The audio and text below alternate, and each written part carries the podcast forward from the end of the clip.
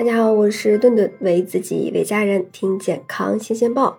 有人说呀，染发能致癌，还会脱发，这个应该不是真的吧？毕竟那么多人都说染发呢。那我们就来谈一谈染发相关的一二三吧。首先，染发基本呢还是安全的。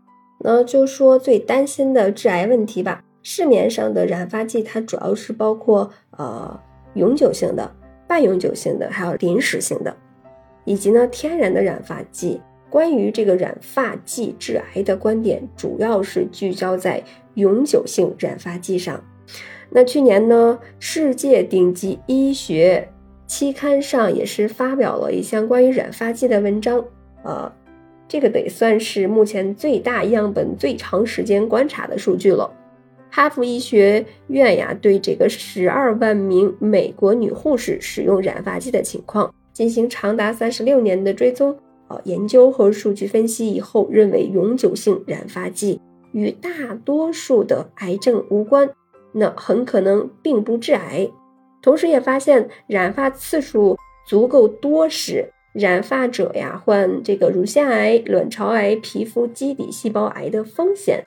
也有轻微的增高，尽管这种增高不明显，那如何解读研究呢？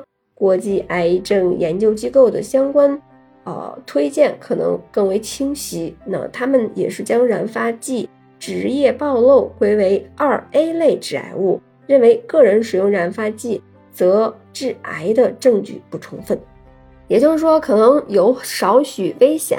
那是那些天天接触大量染发剂的。呃，那个理发师啊，工厂的生产的人员呀，平时一年染个几次头的普通人，那就不必为此掉以轻心啦。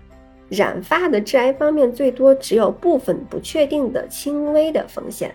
同样的，呢也没有充足的证据说普通人日常染发行为能导致脱发。那么，染发到底有哪些风险呢？首先呢，它会可能会容易过敏。那染发剂中对于这个苯二胺等成分引起的这个皮肤过敏，如果染发时出现一些症状，比如说头皮的皮肤发红、肿胀、刺痒、灼痛啊、起水泡、流黄水等等，那就应当立即停止染发，并且清洗干净。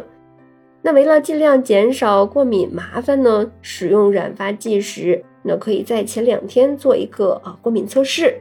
那就是在染发部位，呃，和可能沾染的部位擦一点点，看看有没有特殊的反应。染发前也可以在我们的发际呀、耳后呀涂抹凡士林或者是乳液，以防止染发剂沾到皮肤造成伤害。那曾经对于染发剂过敏的朋友，那也要尽量啊不要染发了。那还要提醒给您染发的这个。托尼老师，尽量不要让染发剂接触到头皮、眉毛、睫毛等危险的部位。再一个呢，就是发质的损伤了。经常染发可能会使得呃头发更加的呃纤细脆弱，容易断裂损伤，头发也可能会变得暗淡无光、毛糙分叉了。那既要想染发的美，又想要头发的健康。那对于头发的养护呀，也是要比不染发时更为注意的。只从发质损伤的角度来看呢，染浅色的伤害要比染深色的更为明显。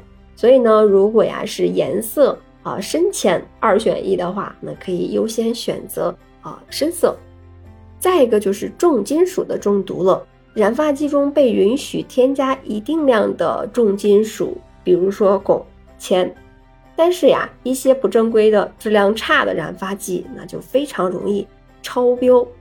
那如果长期反复使用这样的染发剂，就有可能会造成重金属的中毒。所以呢，就要求我们在染发剂选择的时候呀，不要只关注便宜，尽量呀力所能及的范围内选择正规优质的产品。